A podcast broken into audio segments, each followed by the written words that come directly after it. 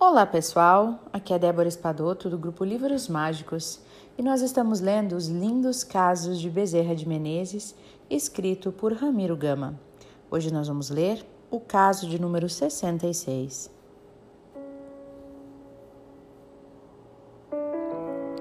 Um abraço em nome da Virgem faz maravilhas. Bezerra de Menezes acabava de predizer a uma das sessões públicas da casa de Ismael, na Avenida Passos. Era uma noite de terça-feira do mês de junho de 1896. Sua palavra, esclarecida e carinhosa, a moda de uma chuva fina e criadeira, no dizer de Mário Quintão, penetrava as almas de quantos, encarnados e desencarnados, lhe ouviam a evangélica dissertação sobre uma lição do livro da vida. Os olhos estavam marejados de lágrimas, tanto de ouvintes como os do próprio orador. Acabada a sessão, descera a bezerra com passos tardos, ainda emocionado, as escadas da Federação Espírita Brasileira. E ia, humildemente, indagando dos mais íntimos, se ferir alguém com sua palavra, que lhe perdoassem o descuido. Ia descendo e afagando a todos que o esperavam hábitos dos seus conselhos, dos seus sorrisos, do seu olhar manso e bom. No sucedâneo da escada, localizou um irmão de seus 45 anos, cabelos em desalinho, com a roupa suja e amarrotada. Os dois se olharam. Bezerra compreendeu logo que ali estava um caso, todo particular para se resolver. Ó, oh, bendito os que têm olhos no coração. E Bezerra os tinha. E levou o desconhecido para um canto e lhe ouviu com atenção o desabafo e o pedido. Doutor Bezerra, eu estou sem emprego, com a mulher e dois filhos doentes e famintos. E eu mesmo, como vê, estou sem alimento e estou febril. Bezerra, apiedado, verificou se ainda tinha algum dinheiro. Nada encontrou nos bolsos, apenas a passagem do bonde. Tornou-se mais apiedado e apreensivo levantou os olhos já molhados de pranto para o alto e, numa prece muda, pediu inspiração a Maria Santíssima, seu anjo tutelar e solucionador de seus problemas.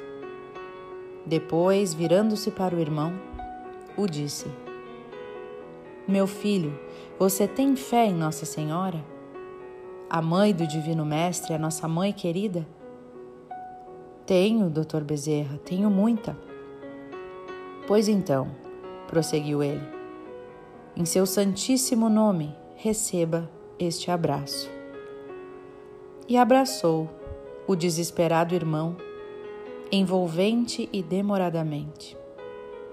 E despedindo-se, ele disse: Vá, meu filho, vá na paz de Jesus e sob a proteção do anjo da humanidade e no seu lar faça a mesma coisa com todos os seus familiares. Abrace-os, afague-os e confie nela, no amor da Rainha do Céu, que o seu caso há de ser resolvido. Bezerra partira. A caminho do lar, ele meditava. Teria cumprido seu dever? Será que possibilitar ajuda aquele irmão em prova, faminto e doente? E de certa forma arrependia-se por não lhe haver dado senão um abraço. Não possuía nenhum dinheiro. O próprio anel de grau já não estava nos seus dedos. Tudo já havia dado. Não tendo dinheiro, dera algo de si mesmo.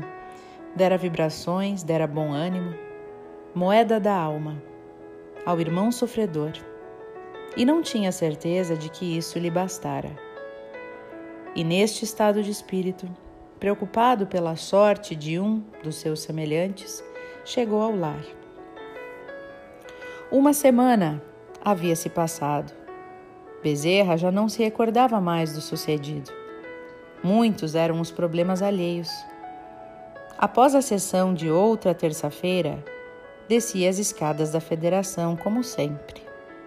Alguém no mesmo lugar da escada, trazendo na fisionomia toda a emoção de agradecimento, toca-lhe o braço e lhe diz: Doutor Bezerra, venho lhe agradecer.